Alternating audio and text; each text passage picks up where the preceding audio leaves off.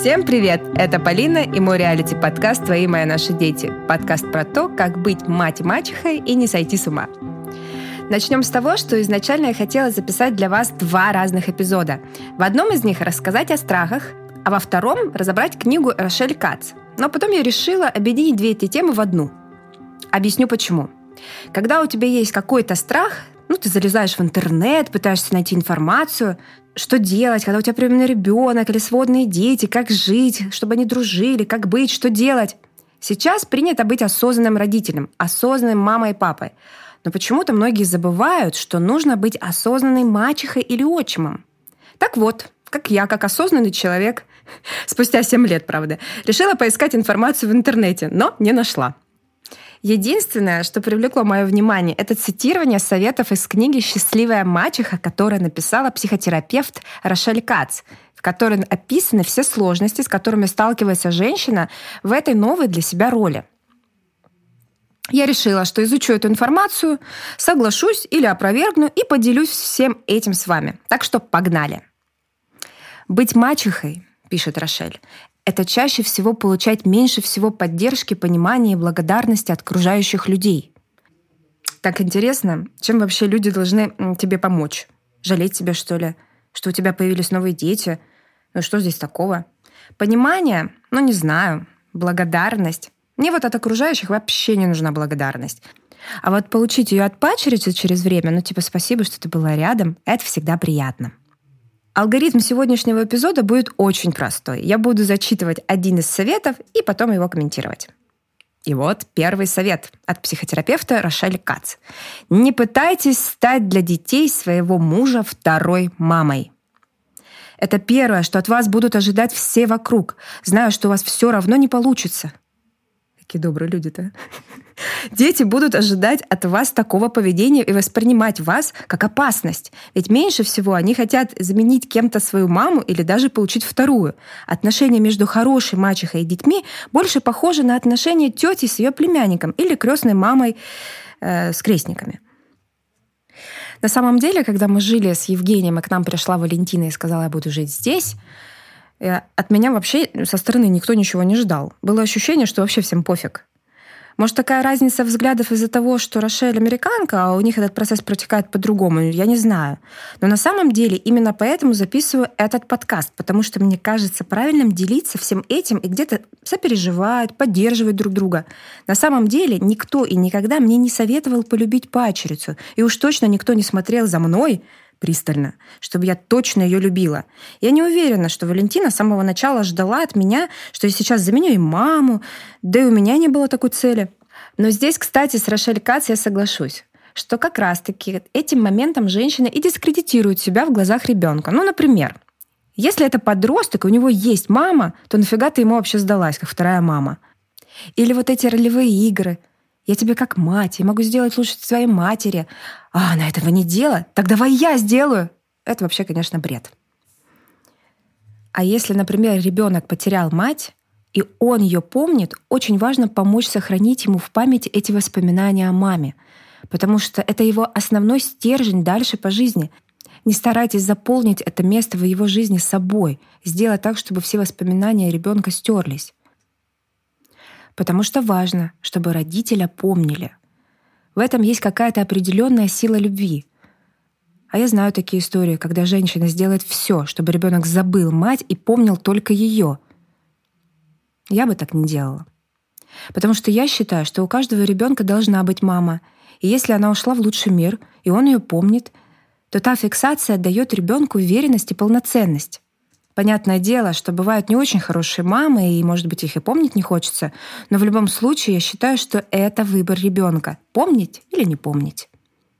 Поэтому, возвращаясь к нашим баранам, я за то, чтобы женщина занимала именно позицию мачехи, в лучшем смысле этого слова. Ну, как мы раньше обсуждали, смысловая нагрузка здесь обычно негативная.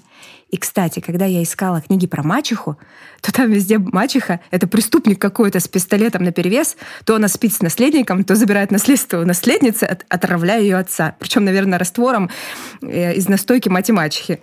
Ну и чему можно научиться у таких книг? Движемся дальше. И совет для мачехи номер два.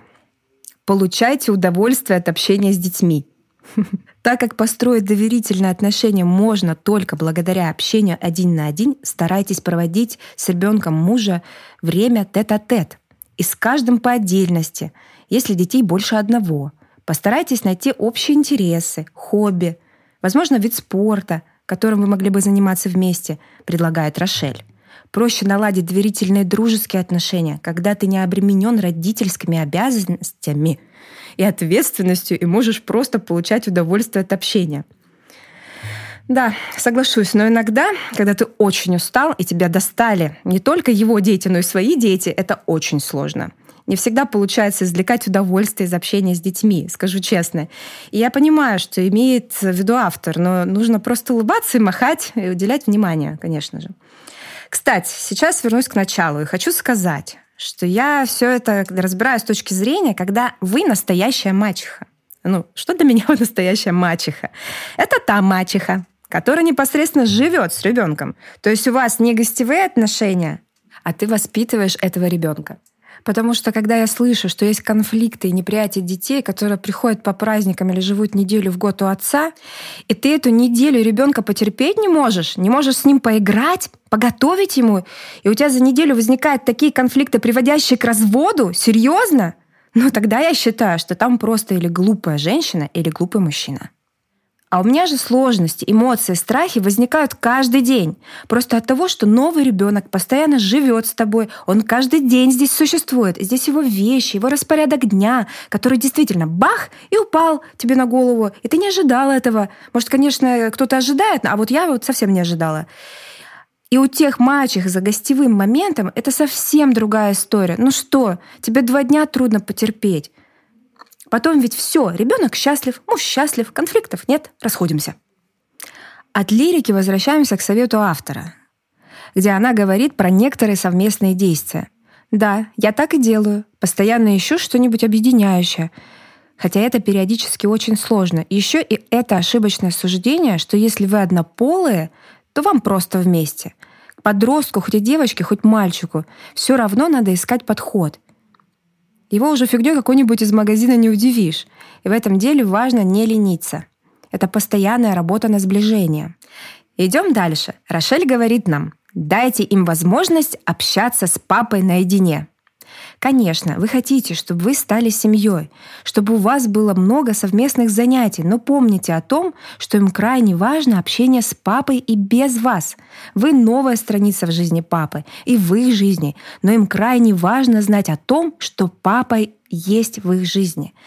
Просто есть, без новой семьи, новых правил, общения, которое будет напоминать им о том, что у них было раньше, и будет давать веру в то, что несмотря на такие большие перемены в жизни, что-то осталось неизменным. Папина любовь никуда не исчезла, и их общение продолжается. Да вообще с удовольствием. Вот идите и общайтесь, правда. Я наоборот всегда думала, божечки, да когда они уже наедине пойдут общаться — как я рассказывала в эпизоде про эмоциональные качели, так получилось, что изначально пачерица сдружилась и сблизилась именно со мной, а не с папой своим. А я уже думаю, ну когда, когда? Идите вон в кино вместе, погуляйте. И пусть на самом деле мне тоже очень хотелось и в кино, и доминой погулять, и на скейте там покататься, но я понимала, что важно, чтобы они сделали что-то вдвоем. Чтобы Евгений не переключался на меня и все свое внимание дарил дочери. У нас-то было много совместных действий с Валентиной, и я понимала, что ей при желании будет скучно с папой. Я подхожу для подростков, я ходячий тикток на ножках, который готов все снять, переснять, на скейте в парке погонять, GoPro там э, настроить. А Евгений не такой. И дело не в возрасте, а в принципе в интересах, в подходе, в серьезности, наверное. Но он не из тех людей, кто играет в игры, бегает с мячом, снимает ролики — Поэтому здесь я с Рошель полностью согласна. Вот прям как мачеха схожу. Берите папы своих детей, идите проводить время наедине со своими детьми, а вот мачеха в этот момент проведет время наедине с собой. Прекрасно же. И следующий совет. Не берите на себя всю заботу о ребенке. Речь идет о той бытовой заботе, которую изо дня в день выполняет мама. Стирка, глажка, уборка, проверка домашних заданий и так далее. Позвольте это делать родителю ребенка. вашему мужу. Даже если вы домашняя хозяйка и растите вместе своих детей, а ребенок мужа приезжает погостить, вовлекайте его в эти задачи. Да уж. Если он приезжает погостить, он может с мамой сделать уроки, а к нам приехать реально просто в гости. Я так считаю. А, вот как с Тимуром. Мы уроки делаем, а потом он едет к папе в гости. Ну, на самом деле, я здесь немножко лукавлю, потому что все-таки периодически, когда Тимур уходит к папе на выходные, я делю. Английский мы учим вместе, математику он с папой. Потому что порой так проще, чтобы в ночи уже ничего не делал, ну и плюс совместные действия с папой. И, конечно же, так как ребенок живет со мной, я не хочу, чтобы создавалось впечатление, что я его напрягаю всеми силами, а к папе он ездит как на праздник. Чтобы этого контраста не создавалось, дома с мамой напряг, у папы лафа. Поэтому мне хочется справедливости, и чтобы папа тоже занимался сыном, ведь это так прекрасно учить уроки вместе. У нас как будто принято, что вся ответственность возлагается только на того родителя, который живет с ребенком. Нет, ответственными за счастье ребенка должны быть оба. Что касается заботы о детях, о которой говорит Рошель, знаете, тупо бывает лень. Причем всем и биологическим, и небиологическим родителям. Лень вообще чем-то заниматься с ребенком, стирать за ним лень, учить уроки вместе тоже лень. Наслаждаться фотографиями, ой, какие лапусечки, вот мне вообще не лень. А вот сидеть им что-то объяснять, бывает лень. Как подумаешь, стирка, глажка, уборка, тут же все начинает зевать. А так взяла и отдала отцу стирать за ней, гладить, убирать. Все, можно э, отдать вашему мужу. Вот так пишет Рошель. Вот возьмите и отдайте. Я вот тут прям соглашусь. А почему, собственно, нет? Пусть пойдет, значит, и будет родителем на все сто процентов. Пожалуй, самый сложный, неоднозначный для меня совет. Не воспитывайте детей своего мужа. Воспитание — это задача родителей. Наказание или вычитывание за проступок — тоже — если это будете делать вы, дети не только не будут воспринимать то, что вы говорите им, но и перестанут воспринимать вас, займут оборонительную позицию. Если дети нарушили запреты или повели себя недолжным образом, обратите на это внимание мужа. Объясните ему спокойно, почему это вас беспокоит и почему ему нужно включиться в их воспитание, даже когда это не очень приятно. Ведь авторитет отца важнейшая для ребенка вещь. Эта тема уже несколько раз поднималась в предыдущих эпизодах, и здесь я соглашусь с автором, потому что я так и делала. Я не пыталась воспитывать падчерицу, я сдерживалась и сквозь зубы пыталась донести. Но вот Рошель пишет, спокойно донесите, что вас беспокоит. А вот и иногда спокойно, а иногда как придется. Главное, чтобы ситуация как-то скорректировалась. Что я хочу сказать?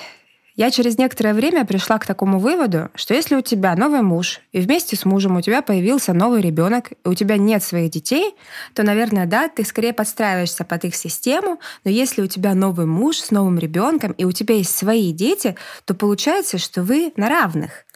Но могу сказать так, что я никогда не торопилась воспитывать Валентину. У нее действительно для этого есть мама и папа. Но мне всегда было очень важно, чтобы соблюдались правила моей семьи. Это правда. И эти правила в семье, они одинаковые для всех. Ну, то есть я не воспитывала, но мы живем на одной территории, и правила надо соблюдать. И мне кажется, что если их не будет соблюдать Валентина, то через какое-то время ими станет пренебрегать мой сын Тимур, а потом уже и младшая дочь Алиса. Я считаю так. Вот есть семья, есть два родителя, которые устанавливают правила, и неважно, с какой стороны ребенок пришел. Это есть воспитание. Получается, если я кого-то корректирую, это значит, что я воспитываю пачерицу или пасынку, или вовсе нет. Потому что бывает случится какой-то момент, и я прям злюсь. И я думаю, вот если была бы родная дочь, я бы уже сто пятьсот раз сказала, так нельзя. Я бы говорила прямо в глаза, что нельзя так разговаривать с мамой, нельзя себя так вести со сводной сестрой. И в таких моментах я молчала. Думаю, перетерплю. А потом все равно доносила Евгению. Иди с ней, поговори. Надо тебе это с ней обсудить. Но порой-то я все равно говорю что-то вроде прогуливать школу нельзя. Получается, я ее воспитываю? И здесь столько нюансов, а где эта грань между воспитанием и образованием? Если не надо воспитывать, то, может, надо образовывать свою пачерицу или пасынка? Тогда, может, если есть вещи, которые невозможно терпеть, надо правильно формулировать претензию, а говорит пусть ее родной отец. Потому что родного отца простят, даже если это бы грубо прозвучит и резко, а вот чужого человека не всегда. Возвращаемся к советам и дальше видим следующее. Не говорите ничего плохого о бывшей жене вашего мужа. Конечно, иногда бывает, что бывшая жена мужа не самая приятная фигура в вашей жизни, каким бы человеком она ни была. Но для детей вашего мужа она самая лучшая мама в мире. И если вы будете говорить о ней некорректно, недоброжелательно, это будет самой быстрой дорогой к тому, чтобы заставить детей не любить вас. Здесь, честно говоря, я даже не знаю, что сказать. Дети иногда вынуждают нас, мачех и отчимов, сказать что-нибудь про их родителей. Ну, потому что все же люди, не роботы, и есть какие-то эмоциональные моменты, когда ребенок выдает «Да вот моя мама, она в сто раз лучше, чем ты». Или знаешь, моя мама и папа вместе прожили столько лет, а с тобой он еще столько не прожил. Лично мне прилетели пару раз такие заявления про еду. Думаю, вы помните эту эпопею с блинами.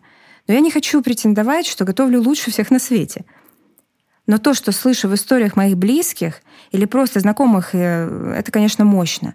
Скорее всего, вы услышите эти истории в моем подкасте о том, как женщины стараются не реагировать на такие детские провокации. Скажу одно, впечатляться не стоит, как бы тебя ни провоцировали. Например, Тимур, всегда проезжая мимо магазина, говорит, а мы тут с папой были, мимо парка едем, а мы тут с папой были. И он во всех этих местах был и с отчимом. Тоже несчетное количество раз, и в магазине, и в парке. Но никогда в жизни он не говорит, «О, Женя, мы здесь с тобой были в парке». Он помнит только с папой. Честно, мы даже признавались друг другу с Евгением, что мы испытываем ревность, прикиньте. То есть вроде ты стараешься, и то, и другое, и третье — но классная все равно мама или папа. Хорошо, что мы с Евгением друг друга поддерживаем и можем поделиться своими эмоциями. И Евгений мне признавался, что порой так хочется что-нибудь ответить на все эти «а мы тут с папой». А здесь самое главное не ронять любовь ребенка к его родителям, чтобы у него формировалась полноценная личность. Поэтому вывод один. Люди, становитесь взрослыми. Это очень вам поможет. Это касается всех мам и пап и мачех и отчимов. Пока я готовила этот выпуск, я задумалась. Ведь на самом деле среди моих близких, знакомых и друзей именно больше мужчин живут с новыми детьми, а значит и отчимов больше. Хм. Надо заняться этим вопросом. Даже любопытно стало. Может, стоит говорить о страхах отчимов? Что думаете? Ну а пока все-таки к моим страхам. Эта тема очень актуальная для меня, и я не остановилась на этих советах от Рошель Кац и продолжила свои поиски в интернете. И думаю, посмотрю, какие страхи люди указывают. И так смеялась. Да тут просто не страхи мачехи, а страхи от мачехи. Но там расправа над наследником, 22 серия какого-то кино. 106 способов усложнить пачерице жизнь. Я и моя страшная мачеха. А может, она симпатичная? Или она не симпатичная? Страшная вообще в каком смысле? В общем, не увенчались мои поиски успехом, и тогда я поняла, я буду говорить о себе. Первый страх. Это, конечно, то, что ребенок в принципе переедет и будет жить с вами. И тебе время от времени придется нести ответственность за него. Не могу сказать, что это прям такой страх дикий. У меня скорее дикая лень вырывается в этом вопросе. Я с ней по жизни все время борюсь. То есть мне не столько страшно, периодически просто лениво. В чем заключается страх? Что сейчас появится новый человек и будет с тобой. То есть даже когда ты принимаешь решение рожать ребенка сам добровольно, ты все равно к этому не готов, потому что даже не можешь предположить, как все поменяется. А тут сам этого ребенка ты не рожал, то есть присутствует эта мысль, что с тобой будет жить новый человек, которого изначально ты не любишь. Потому что ты любишь мужа. Ты с ним съехался по причине того, что он тебе нравится, тебе он приятен, ты его любишь, он тебе нужен как воздух. И вот тут раз и брелок, который ты не любишь, не дышишь им и дышать особо не хочешь. Получается, в твоей жизни образуется что-то новое, что ты не планировал, и просто бывает лень с этим разбираться. Страх номер два. Вдруг мне не понравится ребенок. Ведь такое правда может быть. Хотя почему он мне вообще должен нравиться? Вот представьте. Я понимаю, что мне теперь им заниматься, а он мне не нравится. Даже если ты его видел на фотках, или видел вживую в парке, или, может, даже вы знакомы, это одна история. А вот когда этот ребенок с тобой живет, это совсем другая песня. Ведь даже с мужем так. Один момент — это период завоевания, а совсем другая история, когда вы в быту. Бывает же периодически, что это два совсем разных человека. С новым ребенком то же самое. А если копать глубже, вдруг пачерица будет совсем не мерзкой, а наоборот, очень классной, и мне будет так кайфово с ней проводить время. Да так, что мой родной ребенок начнет ревновать. В этом страхе невозможно остановиться в фантазиях, потому что страх неизвестности и твоя психика порой рисуют абсолютно ужасающие картинки. Страх номер три. Сколько времени мне понадобится на адаптацию? Мы такие умные, занимаемся адаптацией детей, записываем эпизоды с психологом про адаптацию. А кто обо мне подумал? Что меня надо постепенно вводить в эту ситуацию. Знакомить нас с Валентиной заранее, заранее выстраивать какие-то связи, а не одним днем. Может, мне тоже нужна была какая-то новая игрушка, чтобы к пачерице адаптироваться? Потому что мы ведь с Валентиной тоже проходили этот период завоевания. Потому что все эти этапы, они присутствуют не только в любовных отношениях мужчины и женщины. Они присущи отношения в целом, без разницы между кем и кем. То есть вначале мы как бы рекламируем себя, показываем свои лучшие качества, а иногда и иллюзию создаем, стараемся быть удобными. Первое время ты пытаешься быть не собой. На многие вещи закрываешь глаза, думаешь, здесь я промолчу, а здесь как-нибудь не похоже на себя среагирую. Никто не думает про адаптацию мачехи. Все думают, ну вот пришел ребенок, дети — это цветы жизни и прочее. Но по сути адаптация и мне нужна была очень и серьезная. Я понимала, что она происходит, но не так, как бы мне хотелось, потому что я смотрела на Евгения и думала, «Боже, зачем ты вообще в моей жизни появился?» Но я жила себе одна хорошо, а тут ты, еще и дети твои. У меня были моменты, когда я выдыхалась. Потому что ты все время очень стараешься быть удобной, быть адаптивной, комфортной.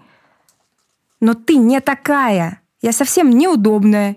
Я не деспот, конечно, но я самая обычная. У меня есть привычки и характер. Страх номер четыре. Как не делить детей?